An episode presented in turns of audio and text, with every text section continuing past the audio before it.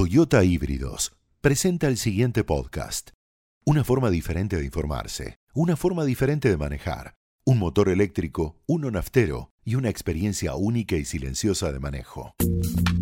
Estás escuchando La Nación Podcast. A continuación, Dolores Graña y Natalia Senko te presentan las mejores series de la actualidad en A pedido del público.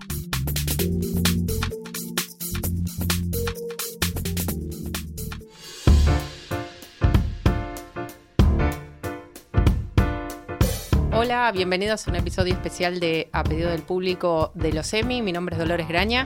Hola, yo soy Natalia Tresenco. No estamos en la alfombra roja ni de cerca. eh, la vivimos con, con la mirada y no con la presencia, pero Dios mío, este, pasó otro Emmy más, Dolores. Uno, uno menos, diría alguien que conocemos. No uno más, sino uno menos. cierto. es Bueno, hoy queríamos hacer una edición especial del podcast y sacarlo de nuestro día de emisión habitual de los lunes para llevarlos al martes para poder contarles y charlar con ustedes qué nos pareció la ceremonia de entrega a lo mejor de la televisión norteamericana. Que básicamente el saldo es, em, yo diría, apenas positivo. Sí. Eh, la ceremonia, la verdad que no tuvo grandes eh, momentos de interés. Em, esperábamos que con la contratación de Lorne Michaels, el creador de Saturday Night Live, la idea eh, fuera hacer un seg- varios segmentos virales y que fueran atractivos para poder verse sin necesitar ver la ceremonia, pero más allá de ese pedido de matrimonio muy poco espontáneo Mm. No, no, del no. director de los Oscar, después de recibir su premio, no hubo gran cosa para recordar, ¿no? No, bueno, el segmento grabado, el único eh, grabado eh, que, digamos, funcionó fue esto de los eh, Emmy por las reparaciones. Las eh, reparaciones, claro, la, re- la reparación histórica a Ah, los intérpretes negros. Exacto, que bueno, fue un chiste buscando a em, actores eh, históricos de la televisión, negros por supuesto, em, de sitcoms poco valoradas o valoradas eh, a medias.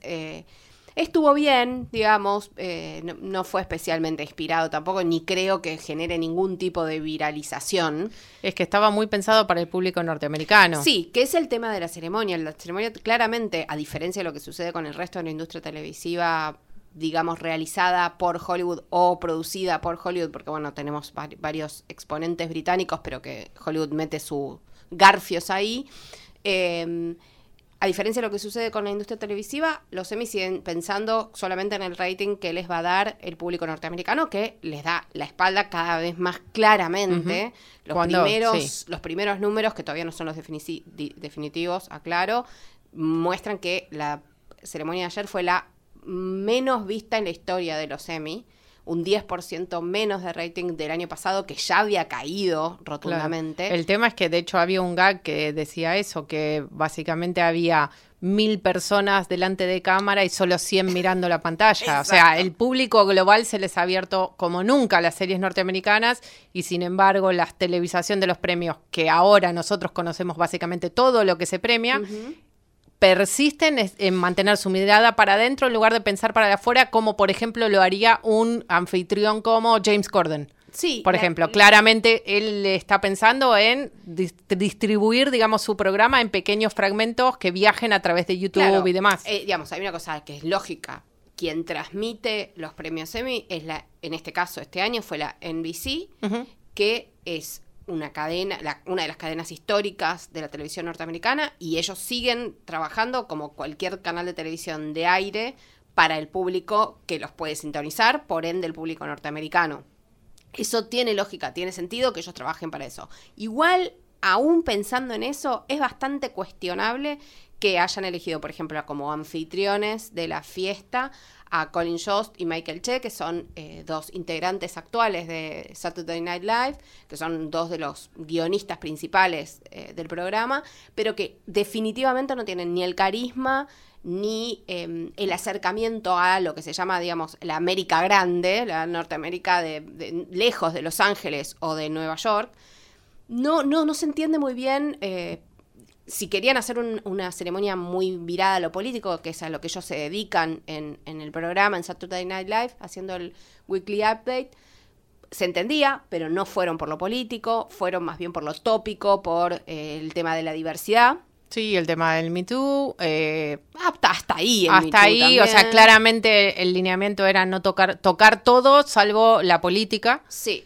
Eh, Cosa y- que lo, lo hizo definitivamente eh, anémico. Sí, todo. la verdad, no, no, no, hay, no hay mucho que rescatar de la ceremonia, apenas el número inicial, que estaban buena parte de los integrantes pasados de Saturday Night Live y algunos presentes, sus grandes estrellas, como Kate McKinnon, que realmente es fantástica en todo lo que hace, Keenan Thompson, que es otro de los principales actores, que mostraron lo que podría haber sido la ceremonia con un poco más de, digamos, de, de, de- de cuerda. Sí. Sí, no- era nada del otro mundo, pero por lo menos había como una intención de comentar sobre lo que estaba pasando en Hollywood en este momento. Sí, con un- el, el- el típico y, y usual sarcasmo que utiliza Saturday Night Live para hablar de los temas de actualidad.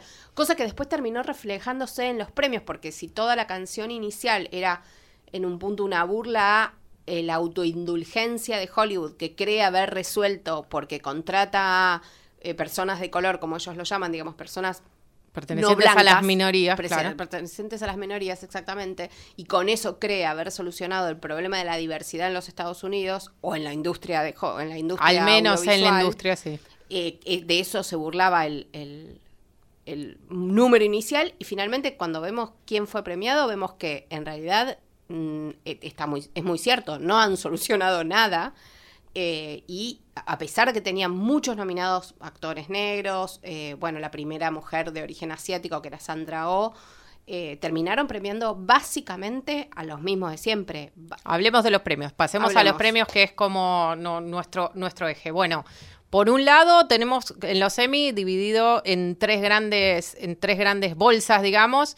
Drama, comedia y serie limitada o telefilm. Sí. En el caso de comedia fue eh, la señora Maisel Porafano, Ujú. eh, de Amazon. de Amazon, de Amazon Prime, como tuiteábamos ayer durante la cobertura de, de La Nación, es una gran oportunidad para que form- se formen su propia opinión acerca de lo que hace Amy Sherman Paladino. Realmente es muy buena la serie.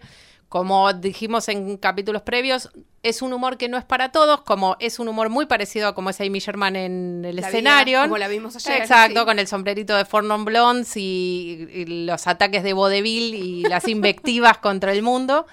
Pero realmente la composición de Rachel Brosnahan, que ganó como mejor actriz de comedia, es técnicamente incomparable, porque lo que se le pide hacer a ese personaje Dificilísimo. es como tres personajes en uno. Sí. Eh, saben que es, un- es la historia de una, de una ama de casa de una familia acomodada judía en la Nueva York de la década del 50, que por una serie de peripecias, un poco por accidente, otro poco por bronca y otro poco por exceso de alcohol, se sube a un escenario en un, en un club de comedia en el Greenwich Village eh, neoyorquino y descubre que tiene un talento eh, para el stand-up incomparable.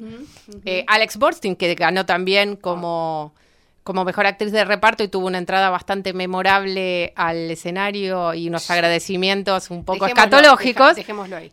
Es su manager, que es una señora que trabaja ahí muy enojada con el mundo, que la ve y descubre que su propósito en la vida es llevarla al estrellato y llegar Sí, al estrellato tiene- con que- ella. Que tiene su estrella ahí al alcance de la mano, solo tiene que convencerla a la estrella misma de que puede serlo. Claro, ella tiene como una cosa así medio de sacerdotisa del talento y la señora Maisel, que es el personaje central, no le cree mucho. No sabe muy bien qué quiere. Finalmente también es cierto que es, eh, hablamos de una ama de casa neoyorquina de los años 50 que tiene 25 años. Y dos hijos. dos hijos. Con lo, que, lo que es también muy interesante es la visión acerca de la maternidad. En un Sí. momento ella dice, la verdad que yo no sé si hubiera tenido la oportunidad de elegir o de pensarlo un poco mejor, si hubiera sido madre. Eh, Y así lo demuestra bastante el, el transcurso de, de la primera temporada. Eh, los hijos son como una especie de pensamiento muy posterior a todo lo demás que son como sucede. casi una utilería para las escenas. No están sí, muy está presentes. sí. pero está a propósito hecho, porque hay muchas Sí. series donde los, los niños son utilería real y, y te hacen creer que el personaje está absolutamente fascinado con su maternidad o paternidad y al final los niños no aparecen más que para decir hola, ¿qué tal? Y en este caso es no aparecen más que decir hola, ¿qué tal? Porque ella no le interesa de verdad lo que tengan que decir los chicos. Pero bueno, más allá de eso, es el tri- gran triunfo de Amazon, sí, sí. eh, que no sé, se llevó mejor actriz, mejor actriz de reparto, mejor serie de comedia, mejor dirección para Amy Sherman Paladino también, mejores guiones para Amy Sherman Paladino también. O sea, un Arrasó. batacazo sí. total que yo creo que si hubiese estado este año VIP en la contienda no, no sé si hubiese sido tal, más allá de que estoy absolutamente eh, convencida que es merecidísimo lo de Mrs. Maisel, eso sí, no tengo ninguna duda. Pero VIP es muy fuerte, Julia Louis Dreyfus es muy, muy difícil de vencer. Veremos qué sucede el año que viene, que además va a ser la última temporada. De claro, sí, el año que viene va a ser la verdadera prueba de... El, y sobre todo que tras una segunda temporada, esta primera temporada era muy perfecta la de la serie, el segundo año siempre es lo que termina por, probando a ver si había realmente una gran idea detrás que puede ser sustentable a lo largo del tiempo. Lo que hicieron bien los, hay que decirlo, los votantes de la SEMI, que ya vamos a decir, hay muchas cosas que no hicieron bien, fue decir, bueno, a ver, acá está la ventana, acá está la oportunidad, no está VIP, eh, tuvo una primera temporada perfecta, premiémoslo ahora, más adelante no sabemos lo que va a pasar. Que es lo que me lleva a hablar de eh, las oportunidades perdidas, que en el caso de, si, si querés cerremos comedia, los premios eh, para Barry, que se llevó las otras dos categorías masculinas de actuación. Actor principal para Bill Hader, que es uno de los creadores de la serie, y actor de reparto para Henry Winkler, para The Fonz. Eh, que correcto. que había escrito su discurso de agradecimiento hace literal cuarenta y pico de años. Entonces, cuando ustedes vieron que le terminó diciendo muy así, entusiasmado, eh, chicos, papá ganó, se pueden ir a dormir, esos chicos tienen 40 años. Lo que pasa es que el tipo lo escribió en el 77, porque fue la, el 76, de hecho, fue la primera vez que lo nominaron por Happy Days. Eh, eh, no tengo nada que decir en contra de Barry, tampoco es una serie que me entusiasme sobremanera. Es humor negro, sabemos que no es para todo el mundo. Lo que nos llamaba la atención, analizando un poco antes de, sentarnos a charlar con ustedes, es que son dos series centradas en dos personas que tienen una vida eh, muy organizada en, a favor de sus habilidades que deciden patear el tablero, dejar su vida y comenzar de nuevo en un área que desconocen, que en ambos casos tiene que ver con el mundo del espectáculo. Porque Barry es un asesino a sueldo que decide eh, tratar de probar si puede alcanzar su sueño postergado, que, es ser actor. Lo que lo hace feliz es ser actor, es así, eh, no matar gente, que tiene lógica, digamos. Pero bueno, hay que ver si es igual de bueno eh, interpretando gente que matando. ya vemos que no.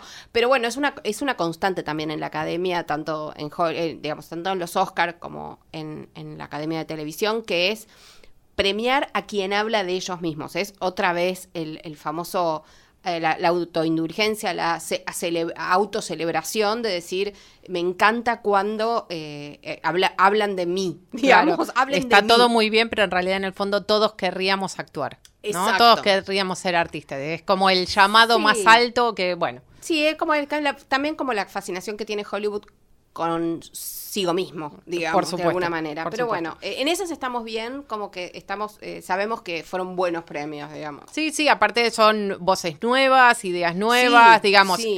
Tiene cierta medida de arrojo premiarlas cuando en su primera temporada, cuando no es eh, ni el caballo del comisario, ni mucho menos. entonces, la verdad que en el caso de la comedia se, premió a, series muy buenas que están las dos disponibles, una en Amazon Prime, otra en HBO Go. Pueden descubrirlas ahora si les llamó la atención de que se van. Están las temporadas completas. Eh, y pasemos entonces a lo que está un poco flojo de papeles, digamos, en mejor drama. Estoy siendo muy diplomática, sí, flojo de papeles, flojo de razonamiento, flojo de todo, pero esto pasa en todos los todo, todos los premios, no es producto de una suerte de consenso en una mesa de negociación que, bueno, te premio a este, pero vos dame este premio. No, es completamente arbitrario y a veces ridículo. Y en muchos casos es imposible, como pasó en Mejor Drama, premiar a dos enormísimas actuaciones femeninas nominadas en, el misma, en la misma categoría por la última temporada de, una serie en la que intervenían. Muy difícil, muy difícil. O sea, víctimas iba a haber. Estamos hablando obviamente de Claire Foy en The Crown, que fue quien finalmente fue la mejor actriz de dramática, y la de Kerry Russell en, The Americans, que era la última temporada de la serie. Si bien The Crown continúa, Olivia, claro, Olivia Colman toma el papel de Claire Foy y eh, vuelvo a repetir. The Americans es una serie excelente que creo yo que va a quedar en los libros de historia porque es una serie que tiene todo a su favor, salvo una, una visión sobre el mundo y sobre la propia historia que cuentan lejos de ser eh, romántica. Sí, absolutamente. Y, y Eh, como- es, una, es tan pragmática y tan realista, Sí, seca en un punto Claro, también, eh, cero sentimental. cero épica, y eso le juega en contra de, de, precisamente, no del amor de sus seguidores, que tiene muchos y los va a tener desde siempre, porque la verdad que es una serie excelente, sino en premiar cierto sentido de la propia importancia que a veces las academias necesitan para decir, eh, a ver, démoselos a ellos. Sí, sí, bueno, a ver, hay- hubo dos buenas noticias en ese sentido, en este, en esta parte complicada del comentario, digamos, que es que sí ganó, eh, ganaron los creadores de la serie como mejores guionistas Ajá. por drama, eso, eh, digamos. Guiones que deben ser, eh, debían ser mandados a la CIA un mes antes de su rodaje para ser eh, aprobados por la Agencia. Central de Inteligencia, de a la cual pertenecía uno de sus creadores, Exacto, obviamente. Joe Weisberg. Pero por otro lado, eh, y también ganó, para mí, el mejor premio de la noche, pero bueno, eh, Matthew Rhys, el, eh, que, el protagonista de The Americans, que hacía de Philip Jenkins, el espía soviético eh, camuflado como agente de turismo. eh, Y verdaderamente convertido en norteamericano, digamos. y verdaderamente, a, como, a- bueno, a fuerza de las circunstancias. Es muy interesante. Matthew Rhys es un actor galés muy, muy, muy bueno que se merecía después de muchos años eh, este reconocimiento. También se lo merecía su compañera de elenco y en la vida, Kerry Russell. No hubo suerte, lo llevó Claire Foy. Muy no bien. tenemos No nada que decir al respecto. Las dos era las dos a la final. Era Sí. una era un caso para dar un premio compartido que igual le hubiera sonado a poco Sí. para el con el que con la actriz con la que compartía. No, no tenía arreglo. lo que sí, lo que sí estamos de acuerdo en no comprender No. qué ocurrió es eh, el premio a mejor serie dramática para Game of Thrones. No. Ustedes saben que a mí me encanta Game No, of no, Thrones. sí, sí, acá No tengo, no tengo ningún problema con Game of Thrones. Pero ¿por qué? Que alguien me dé una explicación. ¿Por qué este año? ¿Por qué no el año que viene? O el- en realidad el siguiente, 2020, en donde esperemos, premiaremos la última temporada de la serie más grande del planeta. ¿Por qué no lo guardamos para entonces? Había... Repasemos qué podría haber ganado. In- Sí. Estaba... Bueno, Game of Thrones, Americans. The Americans, obviamente, es un sí. The Crown, que fue una segunda temporada fantástica cuando era casi imposible superar el nivel de rigurosidad y Sí. detalle de la primera, lo lograron, incluso abriendo el juego a personajes como el príncipe Felipe, en fin. A él- bueno, el personaje de Vanessa Kirby, la princesa Margaret, también tenía momentos eh, excepcionales. Sí, su- los, los episodios dedicados a ella y a su romance, sus romances, romance eh, fantástico, Mm. todo. This Is Us no es eh, lo mío, pero entiendo que eh, está bastante bien hecha para ser un melodrama. Y tuvo una muy fuerte segunda temporada, muy fuerte. Westworld, ya les hablé de, de Westworld en otros episodios. La, esta segunda temporada era una caja china perfecta. Para quienes Sí. les gustan los enigmas, estaba construida con un detalle. Igual imposible de premiar por esto mismo que decíamos de Americans. Sí. O sea, eh, un nivel de frialdad y de, Claro. eh, digamos, de trabajo cerebral del Y- guion y la puesta en escena que difícilmente la academia reconozca. Claro, que, o sea, que reconoce el nivel de premiación, pero, o sea, lo admiro, pero no me pidas que lo festeje. Es una cosa así. había- a ver, lo- y tiene muchos años por delante, por cierto. Cierto, los Emmy no son premios a la popularidad, eso está claro, lo votan personas que trabajan en la industria de todos los rubros de la industria, más de 5.000 personas además, pero es cierto que no son ajenos, no son ajenos a, eh, a lo que es popular. Exacto. Y por otro lado, yo creo que en el caso del premio a Game of Thrones, mm, me atrevo a decir que el lobby ejercido por HBO para por lo menos llevarse la pequeña joya, que no es pequeña, por supuesto. Sí, es el premio más importante el de la premio más noche. importante, pero habiendo estado claramente detrás de Netflix desde las nominaciones. Es la primera vez en la historia que HBO, hace 17 años que HBO era eh, la cadena más nominada en los Emmys durante 17 años consecutivos, eh, decíamos más temprano, a Netflix le llevó solo 5 cinco años, No solo desbancarlo. desbancar. Primero le ganó en cantidad de nominaciones y después empató en cantidad de premios. Es enorme. Y no solo eso, sino que eh, tiene a futuro, por supuesto, que, digamos, eh, Netflix ya sabemos que tiene presente y tiene mucho futuro, pero además a futuro, como sus nominaciones estaban repartidas en casi todos los rubros. Sí, rea- reality, documental, rubros técnicos, eh, invitados. Y los principales también. Entonces, tiene algo que HBO está perdiendo, que es esa eh, omnipresencia y esa fuerza de, mm, digamos, de batalla a todas. No, de no te- hecho, había dos candidatos de Netflix en eh, la categoría principal, como Stranger Things y The Crown. Tenía dos. Y acá yo de- ta- podría también tirarles una tercera hipótesis eh, de por qué ganó Game of Thrones. En realidad, yo diría, no es que ganó Game of Thrones, es que lo perdió The Handmaid's Tale. Yo creo que se- eso es exactamente lo que pasó. Eh, yo creo que esta segunda temporada eh, arrancó muy definidamente el peso de el peso del, de la falta de el mapa Sí, que es- de la que- novela. de la novela de Margaret Atwood eh, los complicó. El final de la segunda temporada, del que no vamos a hablar porque todavía es muy reciente y probablemente no hayan llegado, realmente es muy difícil de comprar a nivel dramático o verosímil y tiene que ver con necesidades que tienen que ver con la historia que ellos quieren contar más que con lo que les pasa a los personajes y me parece que hubo una, re- una contra, digamos, una contra eh, reacción contra, con, eh, perdón, Sí. contra el programa porque realmente la segunda temporada no estuvo a la altura ni remotamente de lo que La se esperaba después de esa Mm. primera temporada Mm. excelente multipremiada. Claro, bueno, eh, eh, pasó, es, es muy notable, ¿no? Que pasó de ser la niña bonita con eh, en el 2017, tanto como programa como con sus actores, eh, Elizabeth Moss, incluso a algunos la daban como posible ganadora de, de mejor actriz en drama. Sí, claramente porque Y la no serie ganó- es ella. No ganó, salvo eh, Samira Wiley, que ganó como actriz invitada en los rubros, en los premios que se entregaron hace una semana. eh, no ganó nada. Nada. Eh, No, es sorprendente que haya pasado de ser la serie del año Sí, a eh, nada. premiada en toda la sucesión de, de- de- de instancias de la industria, Emmy, Globo de Oro, SAG, en fin, todo el espinel Sí. a eh, irse con las manos vacías y solo le- me parece que se le pu- se puede explicar por el nivel de la segunda temporada, Sí. que es muy difícil alcanzar el nivel de la primera en ese caso. No hay que descontar tampoco el contexto de una serie tan oscura, tan, eh, digamos, pesimista en un punto, en este momento de la política mundial y del contexto en los Estados Unidos, donde me están volviendo a discutir algunos temas que parecían zanjados sobre la igualdad eh, de géneros y demás. Eh, no creo que, digamos, no, no creo que sea menor que la, tal vez el público, tal vez los votantes de Leros de mí dijeron, ok, mm, un poco de nos descanso de esto, Claro. vamos a la fantasía. Poneme dragones, Pone- ponele dragones a todo, claro. Poner dragones e incesto que no nos jode tanto a todo.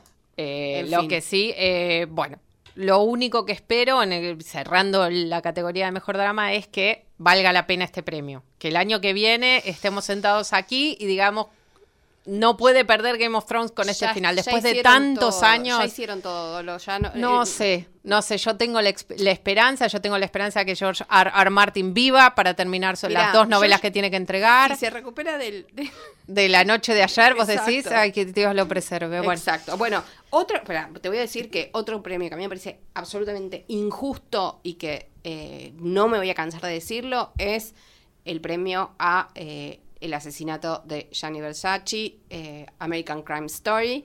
el serie limitada, mejor serie, limitada, o favor, telefilm. Por favor, un poco de cordura. La verdad que era no solo una miniserie, en este caso, muy menor, muy menor, en términos eh, dramáticos, en términos de guion. Estoy, no- estoy excluyendo la historia en sí misma, la historia real. No, estoy- estamos comentando sobre el asesinato Era- real, sino su era- dramatización. El guion era de regular para abajo. Sobre todo que la primera temporada dedicada al Excelente. juicio de O.J. Simpson era excelente. Esta era no le excelente. llega ni a los talones.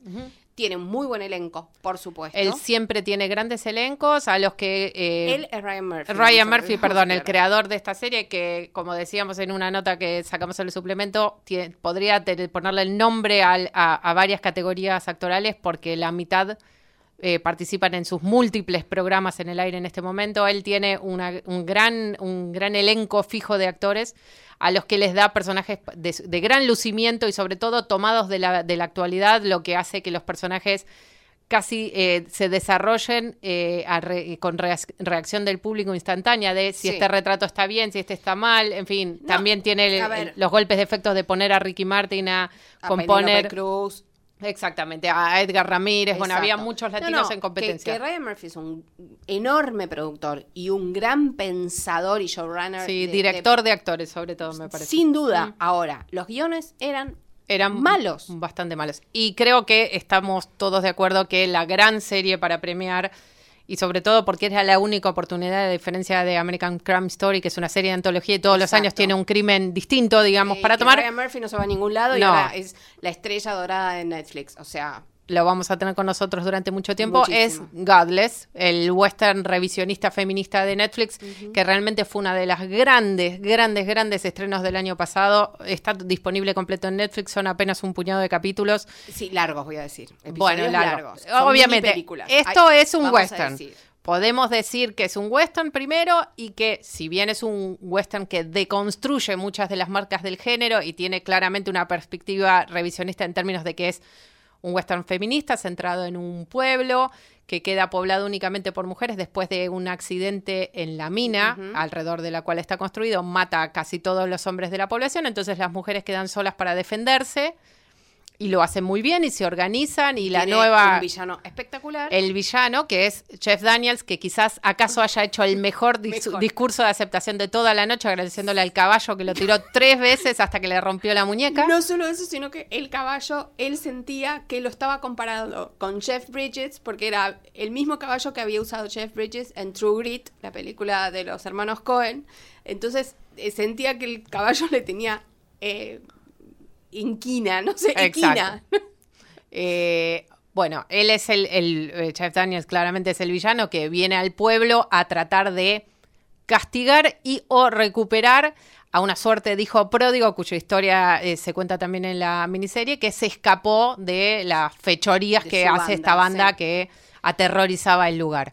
Eh, la verdad que la serie es muy, la miniserie es muy buena, tenía grandes actuaciones, Sí. eh, Jeff, eh, Daniels. Jeff Daniels es el, el villano, pero a la vez está muy claro por qué eh, llega a ser el monstruo que es. Eh, Michelle Dockery en un papel, eh, en las antípodas de, de Downton Abbey, es una mujer que vive en las afueras del pueblo, que tiene un hijo con un... eh, Un nativo americano. Un nativo americano muerto y se defiende medio en la frontera como puede y el, este hijo pródigo se va a refugiar en el rancho que ella trata de salvar de el hambre, la sequía y los elementos. Eh, la verdad que son un puñado de personajes muy buenos. No olvidemos la otra ganadora de Godless. sí, Merritt Weaver, que es la, es la viuda del alcalde del pueblo que pasa a ser la alcaldesa del pueblo. Fabulosa. Una, además, una actuación sumamente sutil y, y como es esta actriz que habíamos visto ya en Nurse Jackie, por ejemplo. Es muy buena Muy, actriz, muy buena. muy sensible. En, en las antípodas de, por ejemplo, una Penélope Cruz, que, hizo un trabajo muy bueno. Hay que, hay que hacer a Donatella Versace, Muy no bueno. hacer, y no hacer Maya Rudolph en Saturday Night Live. O sea, no hacer una caricatura que es más No, no, exagerada incluso que la realidad. Cruz, debo decirlo, fue muy bueno, pero el de Merritt Weber es de otra categoría. Es superior. Claramente no tenemos nada que decir de Godless, salvo que nos hubiera gustado que se llevara todos los premios. Eh, a ver, pensemos. ¿Y qué, qué pasa ahora? ¿Cómo, ¿Cómo quedan las cosas con estos premios? Yo- Bueno, eh, y queda en una, una su- su situación un poco rara. Eh, los canales tradicionales, bueno, borrados del mapa. sí, sí, apenas un, un puñado de premios Digo, técnicos. Estoy hablando de los canales de aire, por supuesto. Claro, los ¿no? canales de aire norteamericanos, los cuatro tradicionales, eh, han quedado casi fuera de la contienda, salvo algunas cosas particulares. En este caso, la mayor apuesta era esta versión televisada en vivo de Jesucristo Superstar, Le al fue que muy vieron bien en los, en los En rubros los- técnicos. y nada más. No Digo, consiguió lo que para Dolores y para mí es una obsesión, pero para el resto de la gente por ahí no. Pero lo vamos, lo voy a decir. ahí está. Explica lo que es el. EGOT. EGOT. Son las personas que han ganado un Emmy, un Grammy, un Oscar, Y un Tony. Fabuloso. O sea, los Son- cuatro premios más importantes del mundo del espectáculo norteamericano. Exacto. Hay poca gente. Eh, entre ellos, por ejemplo, Mel Brooks, Whoopi Gold- Goldberg. eh, po- pocos eh, actuales, eh, pocos. Ahora se sumó gracias a la producción de Jesucristo Superstar en vivo en un canal de aire. John Legend, que no solo produjo el programa, sino que lo protagonizó. Andrew Lloyd Webber y Tim Rice, que son los creadores, obviamente, del musical. Que ahora todos ellos son EGOTs. La próxima vez que escuchen a alguien decir por qué es un igot, no es que es un ególatra, sino Que que, debe tener mucho de eso también. que tiene todos los premios posibles en, en- en Hollywood. Exacto. Yo lo que creo es que el resumen de, la, de los Emmy lo que nos deja es básicamente que Amazon tiene una estrategia muy apuntada a cierto tipo de, de- de ficciones que le está funcionando muy bien, pero todavía no tiene el dominio mundial que No. claramente Netflix tiene y esto es solo el comienzo. También lo vamos a ver eh, aquí en adelante en la próxima ceremonia de los Oscars en, en febrero seguramente, donde Netflix también va a ser un gran competidor. Algo que Amazon está tratando de hacer, de hecho ya tiene varios premios Oscar por eh, coproducciones, pero los, no es la estrategia de Amazon, es más bien un ataque, digamos, eh, teledirigido. Sí. Netflix es El- el Arraso con medio todo. mundo, es el medio Eh, mundo. exacto. Así como producen de todo y tienen un bolsillo que parece interminable, también apuntan a ganar todo. a ganar todo. Ujú, Y al dominio. hay que decir que, nos guste o no, en cinco años No, en muchos casos nos gusta porque sus productos son eh, de, de excelencia. En otros casos, bueno, hay de todo, obviamente. Sí, Produciendo 700, lo- es un número que se tiraba ayer medio al pasar en la ceremonia. Hay más de 700 series en producción en este momento, más de 200, hay 200 más que hace tres años. Para que tengan una idea del crecimiento exponencial de las series como ficción de referencia en el mundo, la ficción que está, en, en mi gusto, está reemplazando las películas como la unidad, digamos, de ficción más consumida en el mundo. Sí. Esto va de menor a mayor, va a seguir, hay espacio para seguir creyen- eh, creciendo y creyendo que la edad de hora de las series va a continuar. HBO seguramente va a apostar todo al año que viene a tener un final de Game of Thrones que deje a la gente desesperada por ver más Game of Thrones, una, un apetito que ellos quieren alimentar. Sin embargo, no estamos viendo que HBO tenga todavía un sucesor que no sea más Game of Thrones No, de otro modo. No, no. Eh, va pero- a tener Big Little Lies, la segunda temporada. mm, Está muy bien. Suena un poco a lo que sucede con los estudios de cine cuando empiezan a hacer remakes, reboots y... eh, Y productos derivados de éxitos previos. y segundas partes de cosas que ya nos convenció que teníamos que ver. Ujú. Esa a mí me da la sensación, y los premios me lo confirman, que está un poco agotado ese modelo para HBO. Si no cambia, Netflix se lo va a llevar más puesto de lo que nos Mm, Lo está bueno es que esta lucha entre los grandes tres, digamos, eh, quien hubiera dicho hace cinco años que estaríamos hablando que los tres grandes eran Netflix, Amazon y HBO, pero es, es así. Sí. Es que esta pelea de encarnizada por captar a los grandes artistas, a los grandes, a los grandes creadores y multiplicar las producciones solo beneficia, digamos, a nuestro consumo desenfrenado de las mejores series. Así que no tenemos nada de qué quejarnos. No, no, Podemos no. comentar, pero ganamos todos en esta desesperación. Tenemos podcast para dos, tres, cuatro, cinco años y sigue Netflix produciendo como produce. Una Esperemos suerte. que sí. Bueno, eh, fue un placer estar con ustedes hoy. Esperemos que les haya servido para eh, organizar un poco sus pensamientos. Esperamos sus comentarios acerca de qué les parecieron los Emmy, los ganadores y los perdedores, si están de acuerdo o dijimos Sí, cualquier cosa. Y nos vemos en el próximo episodio de A Pedido del Público. Hasta luego. Esto fue A Pedido del Público, un podcast exclusivo de La Nación. Escucha todos los programas de La Nación Podcast en www.lanacion.com.ar. Suscríbete para no perderte ningún episodio. Estamos en Spotify, Apple Podcast, Google Podcast y en tu reproductor de podcast favorito. Seguí escuchando La Nación Podcast.